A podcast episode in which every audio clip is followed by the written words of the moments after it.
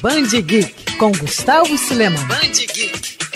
Qual fantasma do passado te assombra? Essa talvez nem seja a principal questão por trás de Cinder e Ash, mas sim o que você pode fazer para superar tal fantasma. A minissérie, publicada originalmente em 1988 pela DC, traz a relação entre dois detetives particulares barra mercenários. Ele um veterano do Vietnã e ela uma órfã meio americana, meio vietnamita. O amor entre os dois não é um romântico, mas sim um quase fraternal, forjado por uma tragédia de guerra. E é quando a dupla assume um novo caso, com uma misteriosa sombra do passado volta, trazendo consigo lembranças nada agradáveis. Cinder e Ash é um prato cheio para quem gosta de drama policial e suspense. A mini, até então inédita no Brasil, é de autoria de duas lendas dos quadrinhos, Gary Conway e José Luiz Garcia Lopes. A obra ganhou uma edição especial da Panini no ano passado.